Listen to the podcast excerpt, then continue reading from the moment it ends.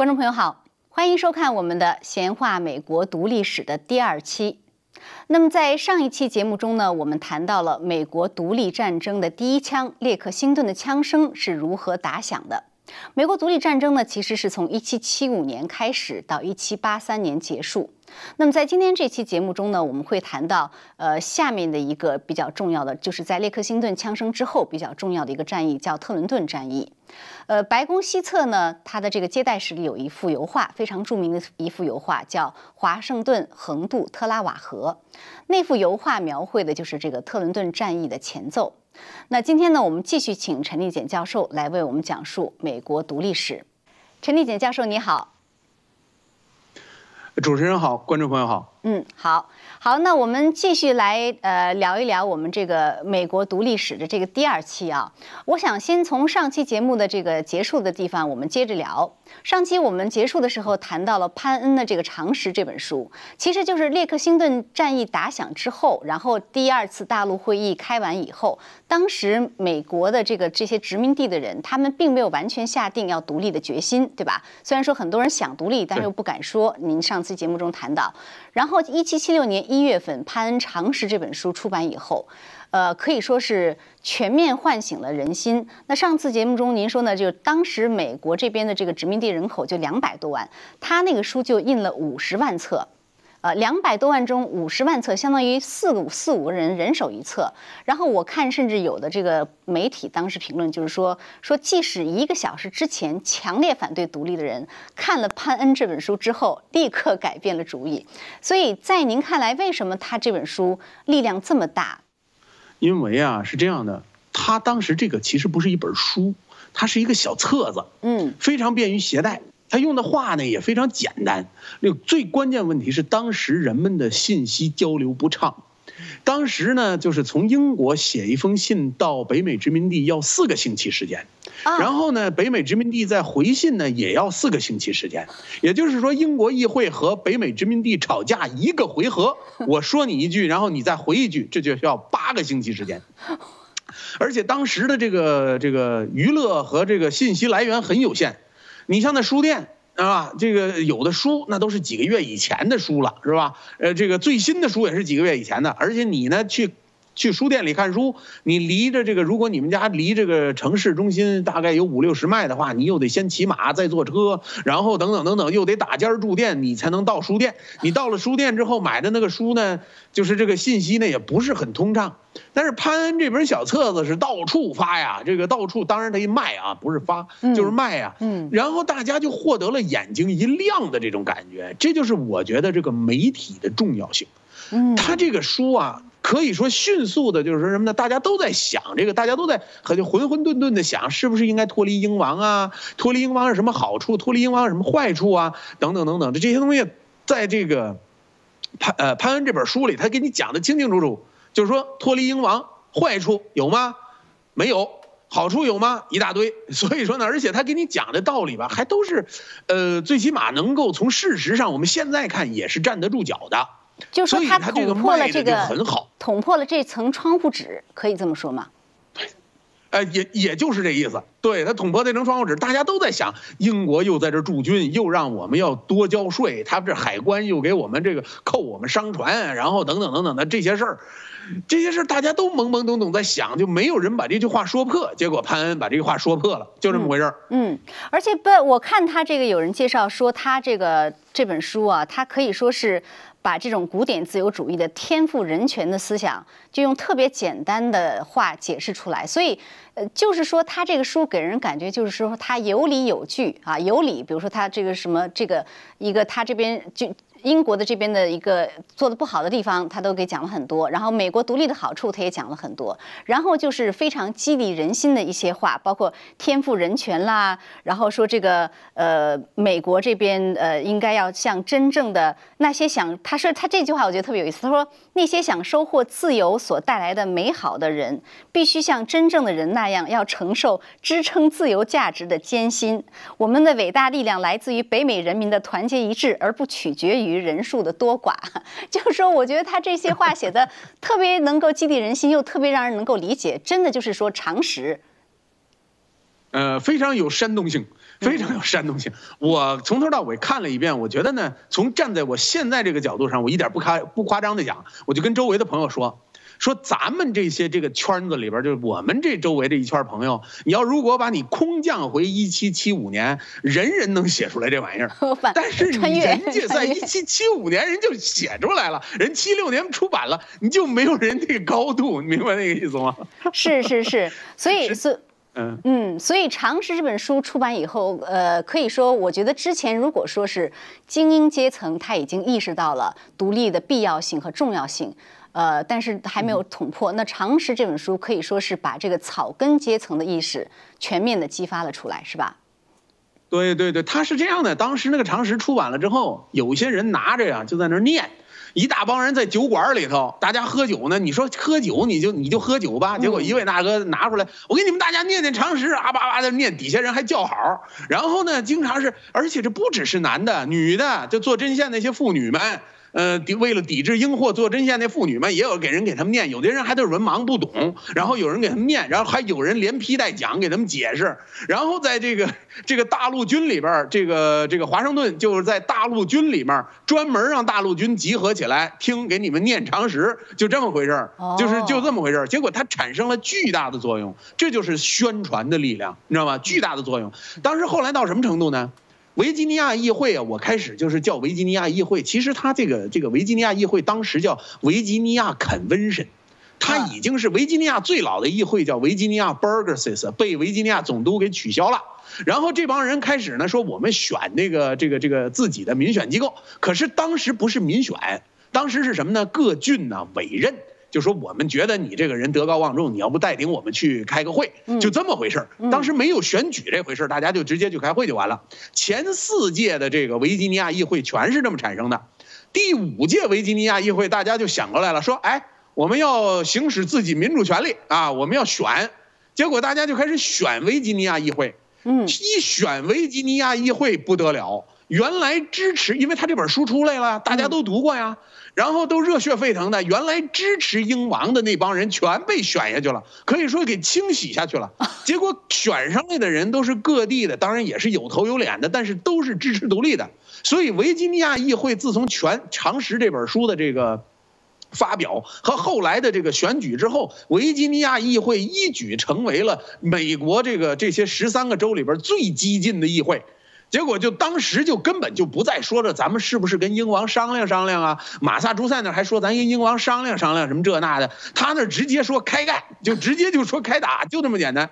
所以这个宣传的力量，这个《常识》这本书让我看到了这个宣传的力量。当然我看到那儿的时候，你知道我就想到什么吗？嗯，我就想到这个新唐人电视啊，还有是这个呃这个这个这个大纪元这个时报啊，这个我说实在的，我以前不怎么看。但是呢，英文版的大纪元办的，现在我看还有这个新唐人电视的这个这个，就给我感觉一个主流媒体是什么样呢？这也就是什么样。你是不是主流媒体？现在是不是咱先不说，是吧？但是来讲，我总觉得你们这个路子，就是说那个这个这个这个路子是，呃，其实是对的，就是给我感觉，只有通过有效宣传，才能够这个唤起大众，组织你的这个选民的基本盘，这个是做的很不错。嗯，非常感谢。对我，我我觉得就是不管怎么说吧，就是你真的是得做主流，因为你这个呃，本来在这个社会中，你很多的呃一些不管是信息也好啊，还是思想的交流也好，你得能有一个让大家自由发声的平台。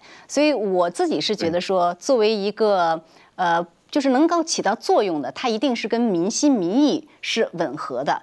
反正我是觉得《常识》这个书呢，对吧？当时它其实就是起了这个作用。当然，这个潘恩这个很独特啊，他很可能他这个人的使命 就是来写这么一本书。后来好像他也挺不得志的，但这些嗯后话咱们不说了啊。然后我就想到一个问题，是不是潘恩这本《常识》一月份出版的这本小册子，直接导致了七月份这个独立宣言的产生？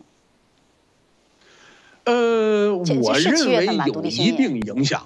是七七六七六年嘛？它是七六年一月份出的。对对对对对，一月份出。其实还有一些重要的什么呢？这个大陆军呢，在华盛顿将军和各大将军带领之下，取得了一系列军事胜利。嗯，你比如说，在南卡罗来纳成功击退了英国海陆海军陆战队的登陆。还有是在这个魁北克，在这个拿下蒙特利尔，这个围困魁北克，然后还有是兵不血刃解放波士顿，就把英国海军和陆军彻底赶出波士顿，这都是在一七七六一七七五年底一七七六年初干的事儿。另外，英国王呢也帮了个忙，在一七七五年底的时候。他呢就做了一个英王在英国议会就做了一个演讲，说这个我们要对这些所谓想独立的人，可以说是要采取铁腕措施。这个事情是在他一七七五年十月做的演讲，后来一七七六年传到了英，传到了这个这个这个北美殖民地。所以那个时候，只要有了他，你看有了常识吧，下下这个中下阶层就全民呐，全部都给呃活动起来了。然后又有一系列军事胜利，同时呢，精英阶层早就想独立，而且英王呢又帮了一呃帮了这个呃加了一把火。如果你不独立的话，你最后就是被绞死。就这么简单一个事儿，你想想，这把大家逼得没有路可走了，那也就独立呗。嗯，所以就是说，实际上就是顺理成章的，基本上就是条件和时机都成熟了。那一七七六年七月呢，就有了这么一个独立宣言。独立宣言，我觉得很值得讲一讲，所以我要请您给我们讲一下这个独立宣言。这个，我觉得它是美国历史上最重要的文献之一，而且呢，可以说是一个里程碑式的事件。呃，它这个到底这个出笼的过程，它是托马斯·杰弗逊主主笔的，对吧？这个独立宣言。其实独立宣言这个事儿啊，现在后人就记得一七七六年的七月四号，大家这个签署独立宣言了。嗯，其实当时签署完了之后，大家都心里都没底。当时啊，其实更重要的事情，其实最重要的事情发生在一七七六年七月二号。哦，一七七六年七月二号，以维吉尼亚议会告诉这个维吉尼亚驻大陆会议代表团。让这个有一位叫理查德·亨利·李的这位这个维吉尼亚的代表，这个亨李代表啊，这个李代表是谁呢？他的侄子的孩子就是后来的罗伯特·亨利·李，你知道吗？就是那个南军总司令。这个这个是他的这个爷爷辈儿的这个这个这个就是是属于是堂爷爷那那辈儿，明白那意思吗？就这个关系。理查德·亨利·里当时是维吉尼亚代表团重要成员，可以说是中心成员。当时托马斯·杰弗逊只是他的这个一个，就是他们同时去参加，因为大陆会议是那个把那个华盛顿当成总司令了，你位置腾出来了，你得给这个这个人腾地儿。然后呢，这个托马斯·杰弗逊就进去了。托马斯·杰弗逊进去之后呢？他们呢？这个理查德·亨利·里其实当时是核心，而当时的维吉尼亚议会早就跟自己的人说了：“说你赶紧，呃，我们要独立，我们就要独立。”然后说那个你让推动大陆会议独立，这是命令他们推动大陆会议，在大陆会议提案说我们要独立。哦。然后理查德·亨利·里在五月份，其实是在五月底六月初，就在这大陆会议上提出来了。我说我们要独立。然后呢，这个大陆会议就说审议。也当时有些州啊，他心里没底，嗯，也不能说反对，也不能说支持，他们就得说什么呢？这有的州都有各自的这个想法，比如南卡罗来纳就有自己的想法，纽约有自己想法，他们想法很简单，说那么多英军在外面那儿等着呢，我这儿一独立，那英军。别别地儿肯定不打，他打打纽约呀，我受了吗？咱们这个事儿，咱们从长计议一下吧。然后还有的就就是剩下的州，基本上都是呃都是强烈赞同，说我们要要独立，说这等等等等。当时呢，这个这个这个约翰亚当斯和富兰克林呢，他们在一起就商量说这事儿啊，咱们得，呃，绝对不能说呃你少数多呃这少数服从多数，不能干这么个。就绝对不能说十三块殖民地里头，我弄个七票同意六票反对，我我们就宣布发布个宣言，这个东西不行，必须得是什么呢？必须得是一致通过，最起码咱得来个什么呢？就是无人反对。嗯。结果最后的结果是十二个代表团，十二州支持。哇。一个州弃权，弃权那个州呢就是纽约州。哦，纽约州挨怕挨打。对。然后纽约州我弃权，然后呢我弃权。当时投票呢，就是所以说呢，独立宣言的，就是独立宣言是在这个协议通过之后，就这个决议，我们跟英王彻底切割的这个决议通过之后写出来的一个官方文件。其实这个事儿七月二号就已经办完了。呃，当时啊，维吉尼亚议会就跟这个理查德·亨利里说，你要去支持，然后各地都反对啊，怎么办？呃，他们就说呢，我们呢成立一个过渡机构，先呢就是我们先起草一些文件，同时呢他们去做各州的工作，就是做这个各州的工作，说我们怎么样才能够满足你的要求来独立。南方州呢，他主要是说呢，你说这个事儿吧，咱们独立我们都没意见，但是关于奴隶制等等等等这些东西，我们都有自己的生活方式，我们这是主要有些，所以说大家在独立宣言里边没有看到一些呃这个关于奴隶制的直接的这个解释，甚至有一段时间呢，在这个起草独立宣言的时候呢，托马斯杰弗逊骂英王。说英王不让我，还让我们这个，我们跟英王说了，我们要禁止奴隶贸易，结果英王呢居然不同意。结果这时候让富兰克林给拦下来了，说你别说这话，你说这话的话会引起奴隶制的这个这个这个这个话题就就就就歪楼了，咱别提这个。然后他就就把他的原文给删掉了，你知道吧？而且那个这个这个为什么让托马斯杰弗逊来起草呢？是因为还是那句话，维吉尼亚是一个大州，只要有了维吉尼亚的支持，别人支持都不成问题。很多州都是维维吉尼亚马首是瞻的。所以说呢，维吉尼亚说什么他就听什么，所以必须找一个维吉尼亚人来写。可是这个的这个这个这个主笔人呢，就落到了托马斯杰弗逊身上。这个事情呢是约翰亚当斯定的，因为约翰亚当斯说：“我呀前些年跟人吵架得罪了好多人，我要写呢一帮人得出来骂我，所以说我写也没有什么用。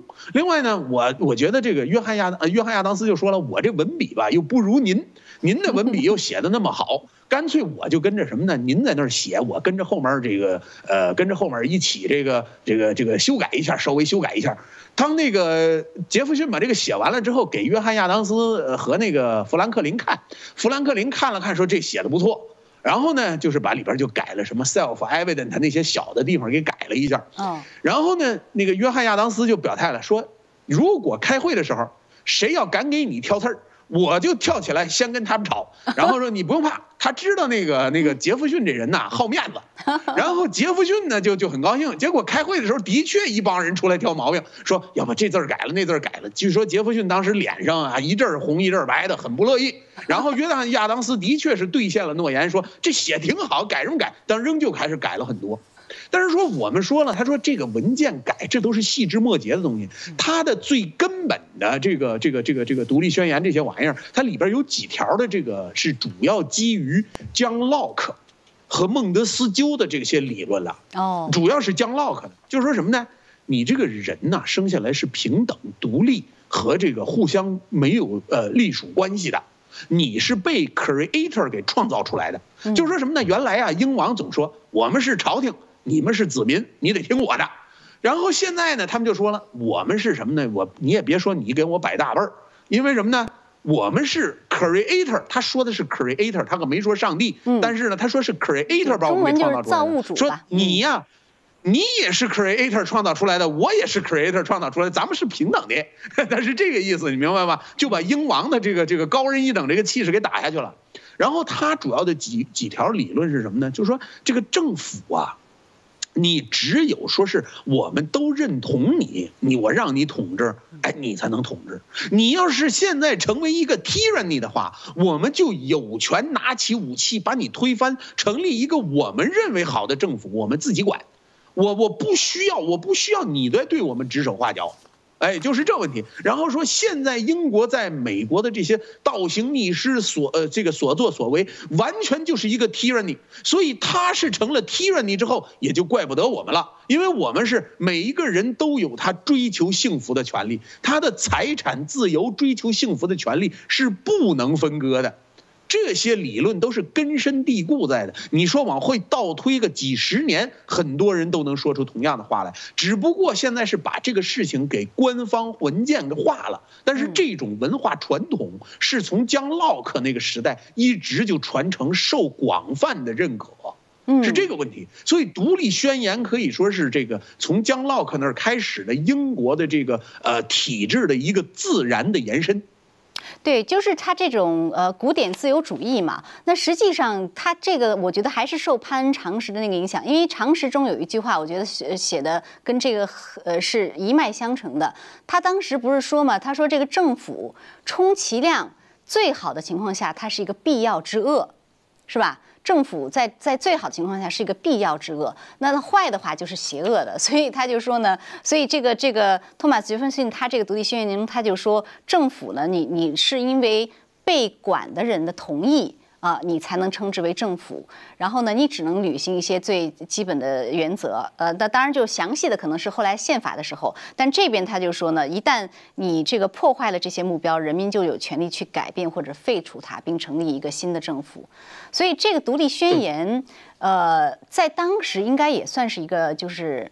呃，可以说是一个非常崭新的这样的一个一个理念，是不是？也别当时了，呃，现也别当时了，你就把现在从独立宣言那个年代，从现在开始，从那个时代，从一七七六年开始那块儿开始计时，各国的这个政府啊、宪法呀，你把它放在一起，把这个美国的这个这个宪法。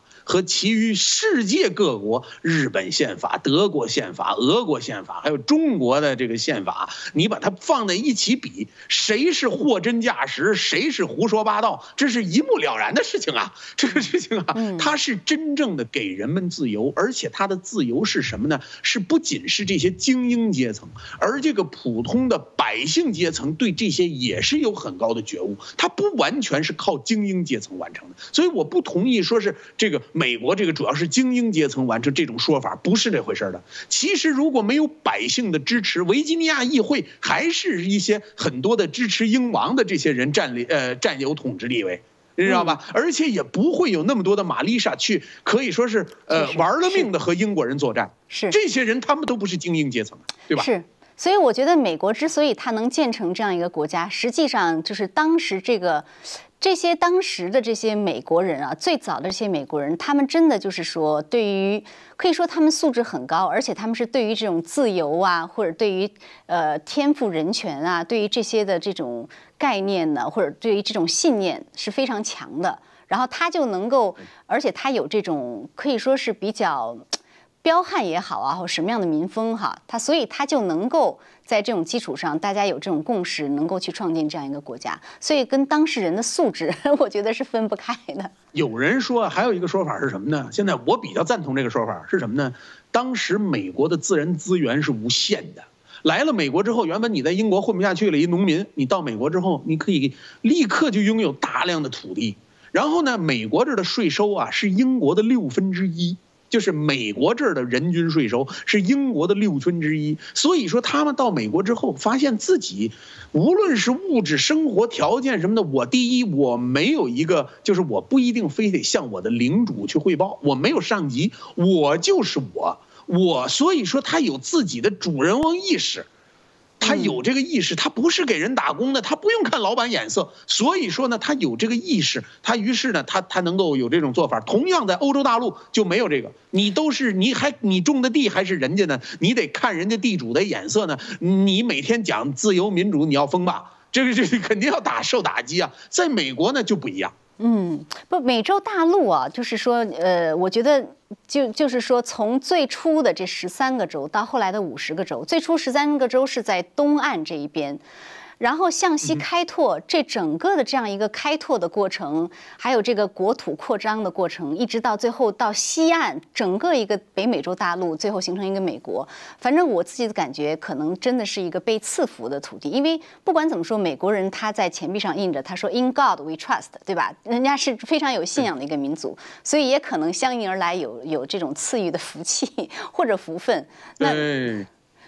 呃，对吧？那当然，今天这个这个状况呢，我觉得从某种程度上来讲，就是说你配不配继续得到这个福分，呃，有没有这个德行？中国人的话来讲，我觉得这个其实是一个值得思考的问题。当然，这有点扯远了。嗯，当时的民风可以说是相当彪悍，只要你敢妨碍我的利益，我立刻给你开干，就是没，就是能动手解决的问题，绝对不废话，绝不动口。哎呀，是，呃，那这样啊，我觉得独立宣言之后啊，呃，可以说肯定有很多很多事情发生。呃，您看，要是觉得有特别值得说的，可以提一下。我自己是觉得说，然后我们就可以讲一下，在当年的圣诞节的这场战役。呃，这场战役就是其实它是十二月二十五号，七六年十二月二十五号，圣诞节的那个晚上发生的。而且就是说，因为有这么一幅画哦，后台可以放一下，就是华盛顿横渡德拉维尔瓦尔河这样一幅画。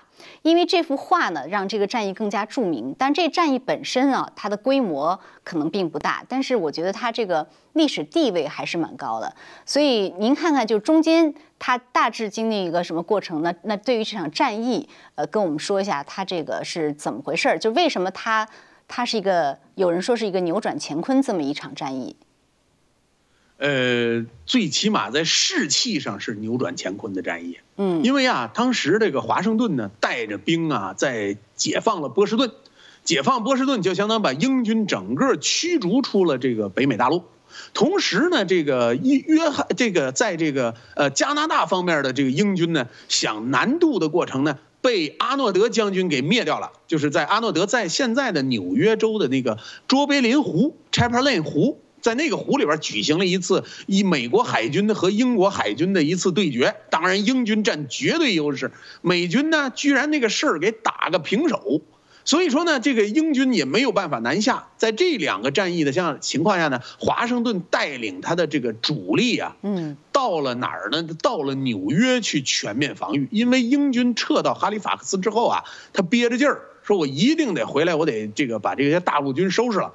说把我们从波士顿轰走了，这不行。这个，然后他们呢就开始进攻纽约，因为纽约当时是仅次于费城的大城市。嗯，然后他们就开始进攻纽约。进攻纽约这就很简单了，就是就是可以说是，呃，去了之后就把纽约给呃打下来了。哦，英军就把纽约华盛顿。去了之后，嗯，基本没费什么劲，就是大陆军在纽约布防不假，这个咱得这么说，因为英国的海军占有统治地位，而纽约那个位置吧，它有很多的河岔子啊，还有说是很多的这个这个这个，呃，可以说海军可以无死角的打击纽约的很多地方。然后呢，这个华盛顿就得被迫把他的兵力分散在各个要塞啊，等等等等的这个驻守。当时这个，而且他手底下这些大陆军主要是玛丽莎，还没有受过这个良好的军事训练。玛丽莎虽然很彪悍，很很很这个这个彪悍，很很想能作战，但是他没有这个正规的训练。一打起来之后，一个人跑了，他其他别的人也就跟着跑了，就训练一般。所以说，当时的情况是，华盛顿军和这个这个谁呀，和英军一作战，再加上英国海军那儿一一开始跟着这个呃舰炮那儿开始支持一下呢，华盛顿军就顶不住，所以纽约可以说他一败再败。嗯，你知道吧？在纽约呢，呃，就是不不停的在打败仗，你知道吧？就是一直的往后退，尤其是向来的华盛顿堡，还有这个这个什么，还有是这个呃里堡这些战役呢，呃，有上千的美军投降。就是当时啊，就是在这个这个这个首先，这个可以说是可以说当时华盛顿的情况是很惨，就剩下两三千人了。打完了这个战役之后，主力很多主力跑出来了，但是也跑出来人也很少，呃，情况很危急。就是如果啊，当时的这个英军如果是紧追不舍的话，他可以说华盛顿也就这意思了，就是说这个华盛顿可以整个的大陆军就被 wipe out 了。就是很有可能就被外炮的，结果华盛顿呢就跑到了大陆这块儿呢，就就就说我不行啊，因为华盛顿有很大的压力，因为大陆会议那边说了，说你我给你部队，你不能总打败仗，你像你你这人原来上万的人，你现在打的就剩这么两千人了，你说你这就不合适，他这个就对他的压力比较大，所以当时的情况是华盛顿需要一场重大的胜利来这个巩固他这个在大陆军中的地位。然后呢，他华盛顿这个人吧，咱说实在的，军事素养来说，呃，可以说有，但是你说他是军事奇才，绝对不至于。但是他这个人呢，是有怎么说呢？呃，他最大的本事是，呃，他的政治能力和他识人的能力，你知道吧？当时大陆军呢，这个里边的这些将领呢，也不都是，也都是当地推举的，甚至有一些什么呢？这个地方的这个利益博弈，比如说我们州的，我们这个这个州推荐的这个将军当上将军了，他那个州推荐的怎么就当上将军，我这没当上呢？你互相也有这种地域的这个这个这个分割这些问题，华盛顿得做这些平衡，所以说呢，他打开始这个战争打得很不顺手。不顺手归不顺手，他必须得获得这个一个胜利。这个胜利就是这个华盛顿偷袭特兰顿城，还有后面的几天之后，他又带兵攻克普林斯顿，就是现在这个普林斯顿大学所在地这个普林斯顿城。这是两个战役这个打的，而且他打的这伙人呢，不是英国正规军，是当时啊这个黑森雇佣兵。这些黑森雇佣兵是英国王室从这个德国请来的一帮人。然后呢，这帮人的战斗力也是可以的，不差。但是呢，他他毕竟不是正规军，他是雇佣兵。结果华盛顿当时呢，发现英军呢当时很懈怠，就觉得你们大陆军这水平也就这回事儿，我不用说太太着急，说该过节过节，该过年过年，大家就放松警惕了。于是华盛顿带着他的兵呢，就。呃，大家都没有意料到他能够通过这个越过德勒维尔河去偷袭川顿城，就没有人做准备。而且因为而且因为那天晚上还是风雪交加，是不是？就是说他是一个对对对对对对对对对对对对对。当时他就说：“哎呀，这是怎么会？大家都大过节的，他怎么会来打仗呢？不可能的，咱们该干嘛干嘛吧。”结果回头呢，他们连网就是连这个警警卫都没配多少。结果华盛顿兵去了之后，战也就。十几分钟解决战斗，把这帮人就给都抓起来了。就是说，把黑森雇佣兵就都抓起来了，把他们的这个这个武器装备啊也都拿走了。他获得了第一个胜利，第一个胜利他就往国会就开始报。其实战争过程很简单，就过去就就就直接就就就轻而易举的就给获胜了，获胜了，缴获了一帮这个还有抓了一帮俘虏。他说这事儿还没完，结果那英军统帅一听着什么玩意儿？他他们在那儿打了个胜仗，我们去支援，结果他们就从普林斯顿城出来去打川顿，去那儿支援去了。结果他呢，这个华盛顿一看你不支援吗？我去打你老窝。结果在普林斯顿有英国的这个后勤补给库，英军呢出去以后上普林斯顿那儿去了，结果这个后勤的老窝又让这个大陆军给给大陆军给抄了，抄了之后他把那个华盛顿抄了那个之后呢，就就把那里边东西基本全搬走了。就他也没有什么给养，没有什么东西，他就把英军的这些给养全都给搬走了，然后搬到了新泽西的 Morristown，这是说，然后两方就谁也不打谁了，因为那个英国呀，这个英国部队啊，说是这个呃冬天呢是不作战的，嗯，呃，然后呢双方就开始过冬，一帮人在纽约过冬，然后另一帮人在 Morristown 过冬，反正总之就是呃可以说是两方就不再接触了，就这么回事。呃，所所以所以就是说呢。呃，英军他的失败之处就在于说，他当时没有就是继续追击，没有继续追击这个，因为其实当时大陆军像您刚才描述的已经挺危急的了，但是他没有去追击。然后华盛顿他这样的一次在这个风雪之夜啊，一次逆袭啊，据说而且据说当时有三支队伍，但是呢前前两支都风雪太大，根本就没过河。然后华盛顿这个是过河了，所以呢，就是说他这幅画就是可能就是流传下来了，让把这个战役，对对对，呃，就是作为一个历史的这个这个留下来了。所以他是唯一的过河的这个部队。然后据说当时还这个呃什么风雪交加了，然后结果还有的有的这个碰到了村民出来，以为他们是英军，一开始还说要跟他们打。呃，结果后来发现他们是大陆军，又马上就是说转脸就说我加入你们。这是他的这个助手啊，就说那个门罗好像写了一个日记，后来就是讲述一下，没错，对吧？这个事情是一直有的。这个大陆军呢，好多咱们看的那些什么中文的历史书里边说大陆军没多少人呐，说什么等等等等，那说话都是不对的。他这个大陆军呢，的最大的优点是什么呢？他能够不断的就地征兵。你看啊，这个这个这个这个，当时那个阿拉法叶男呃拉法叶伯爵到了美国之后，他回头呢，就是他开始是那个就是给他个虚衔儿，后来他真能打，他十九岁他他他就开始去上战场，真正去打去。他第一次负伤，才十九岁他就负伤了。后来呢，他就有了军队指挥权，带着骑兵。后来他俩那个苦瓦利斯将军呢，从那个北卡罗来纳让人痛打了一顿之后呢，他上维吉尼亚这儿来说，我来把那个维吉尼亚议会抄了，结果就去抓那个托马斯杰弗逊，托马斯杰弗逊在前头跑，结果呢那个谁呢，苦瓦利斯呢就在后头追，结果那个谁呢，那个大陆军听到这事儿了，说我们就赶紧去救那个维吉尼亚去，结果就派了两千人。派给了另外一个将军叫斯图本将军五百多人，说你呀五百多人，你那两千多人，你去打他们。英军当时是八千多人，结果就去说你们这两路部队去打去。结果呢，这个拉法叶呢就知道我们跟你硬碰硬不行，我就开始骚扰你。你只要一就地做饭，我就开始跟你看，你然后把你饭锅砸了，打你几个人，完扭头就跑。他也不跟你说是，就是说有战线跟你去打去，没有，就就是跟你这么偷袭，搞得这个苦阿利斯将军苦不堪言。因为你走到哪儿啊，总有人窜出来，小股部队窜出来，痛打你一顿，然后扭头人就跑了，总干这种事儿。而且苦阿苦阿利斯将军他在前头走啊，后面这两千多人，然后呢就在后边跟着。到一个村儿就说谁跟我去打英军，就有一帮人加入；再到一个村儿就说咱谁有去打英军，就有一帮人加入。后来这个人口啊，就是这个军队的数量啊，这个苦阿利斯将军那儿呢越打越少，因为他有负伤的减员啊什么这个那的。这个拉法叶那儿从两千多人后来变成了一万六千多人，还有那个史都本也是跟那两队汇合了，说咱们去那个是。后来他有一万多人。就算这一万多人训练不如这个英军的这个这个训练好，一方的人数在那不断减少，这一方呢都是那种特别会打仗的那帮人，你特别注意掩蔽，没事就爬到树上打冷枪。这帮人，你跟这帮人打仗，这样英军实在是受不了。后来他不就上约克城那儿忍着去了吗？然后他之所以从那儿跑不出来，也是因为，当他上约克城那儿忍着去了之后呢，这个谁呢？这个这个这个呃拉法叶将军和那个。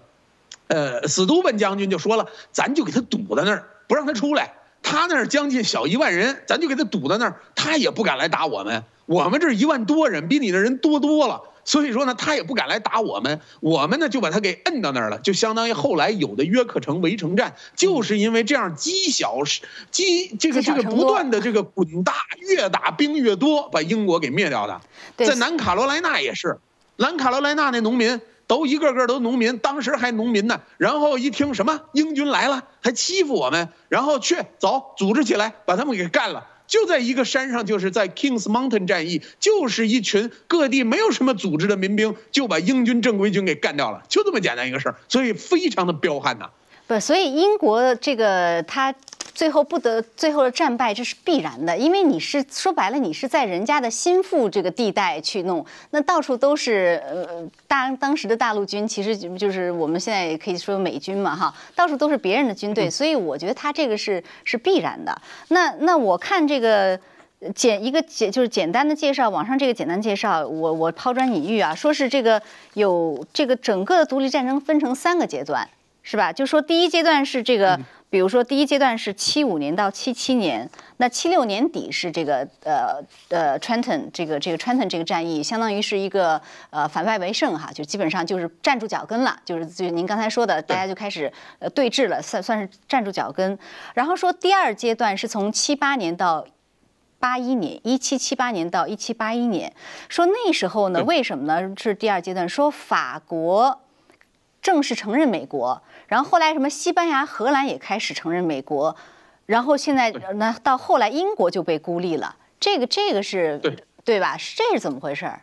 萨拉托加战役，当时法国呀一直在，其实在美国有很多间谍，也很生气，因为法国把新法兰西丢了，他一直就是怀恨在心，我一定得给你英国捣捣乱什么新法兰西就是那时候想费城那个地区域是吗？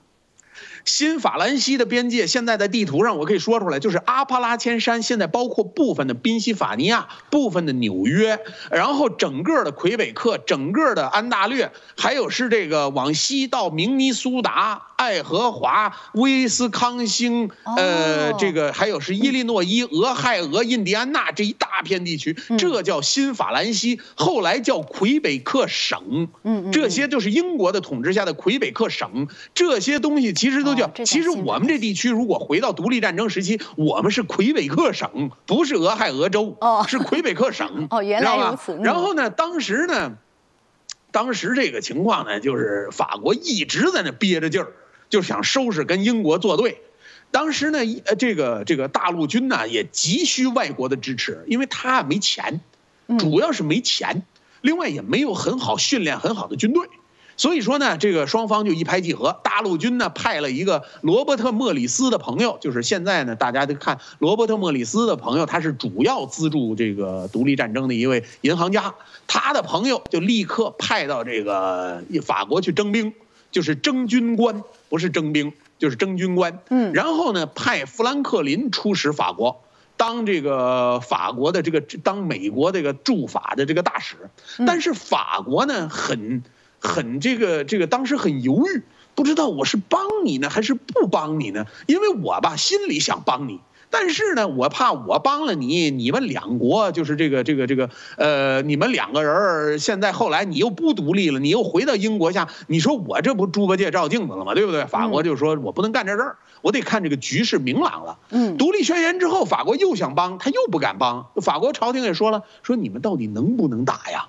你们要总打败仗，我们可是帮不了你们的。于是就有了这个后来的这个萨拉托加大捷。萨拉托加大捷其实呢。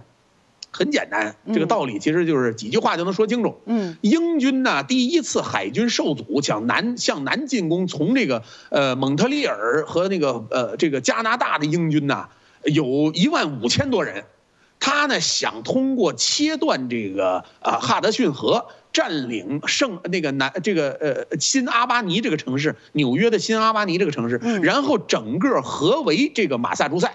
他想把马萨诸塞这帮人给整个合围，给抓起来，明白那意思吧？想扫荡，他就得把这个新阿巴尼打下来。结果呢，他派了三路部队，一路部队呢是南部的这个豪将军。豪将军因为他跟这个这个谁呀，跟这个这个这个主将伯格因将军俩人不对付。伯格因说：“你赶紧帮我忙。”然后豪将军说：“行啊，我帮你忙，我帮你忙，我我我上南打吧。”他不往北打，合着这南部军南路军没有去往北打。西路军被人给骗回去了，被被西路军本来要打过来，结果回头呢，这个呃被那个班涅迪特阿诺德将军略施小计给骗走了，结果就剩下一万多英军往南打，一万多英军往南打的中间呢，这个出现了很多的问题，印第安人给他们惹了大祸，把这个当时印第安人杀了很多的殖民者，以至于原来支持英军的人都开始反对英军了，结果英军没有这个他的这个辎重。就是这个这个这个他的这个物资啊辎重啊，呃，这个后勤补给补给线越来越长，他就是被人给断了粮道了，然后在断了粮道的一段过程中呢，他还能够向前进攻，但是呢，因为伯格因将军比较蠢，咱说实在的是这样，结果后来呢，他一他后来攻不进来，就双方达成僵持状态之后呢，他就想往后撤。往后撤，你又没后勤，结果就被这个大陆军给围，给在萨拉托加城外给整个给包围了。萨拉托加这个城在哪里？呃，这个萨拉托加就在新阿巴尼附近，在新阿巴尼城以北。萨拉托加有那么个地方。嗯，也咱们夏天的时候如果想去的话，还那儿还有一个萨拉托加战役纪念馆呢。哦，在那个纪念馆里面，呃呃，还有一个雕像，就就只有一条腿。那条腿那个雕像就是谁呢？纪念这个其实萨拉托加战役起决定性因素的一位将军，叫班涅迪特阿诺德将军。但是班涅迪特阿诺德将军后来投了敌了，就是后来成了英军的这个统帅了，就是英军将领了。他投来投降了，他变节了。于是呢，但是他由于在这场作战的时候呢，腿部中弹，所以说呢，大家就说我们要纪念这个腿部中弹的英雄，就在他那儿立了一个雕像，只有一条左腿。嗯，你知道吗？这个这个是一些典故，大家可以去看，你知道吗？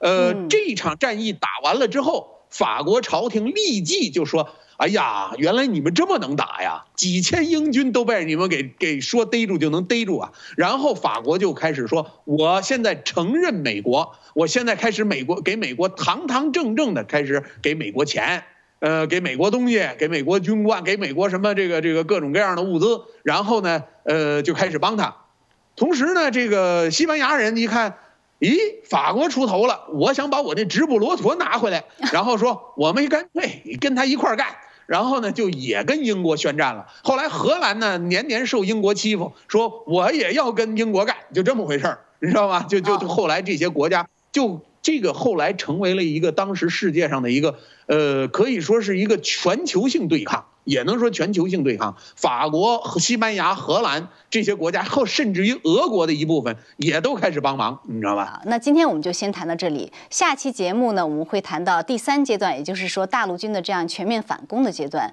那时候呢，还有一些精彩战呃精彩的战役，再请陈教授给我们来讲解。那我们还是就像说评书一样的，且听下回分解。呃，谢谢主持人啊。另外，如果想听这些详情的话，我觉得呢，咱们这节目毕竟节时间有限，想听详情的话呢，去 YouTube 频道就是搜索“美国独立建国演义”就可以了啊。谢谢大家。好的，主持人，谢谢大家。好，观众朋友也感谢您的收看，我们下次节目再见。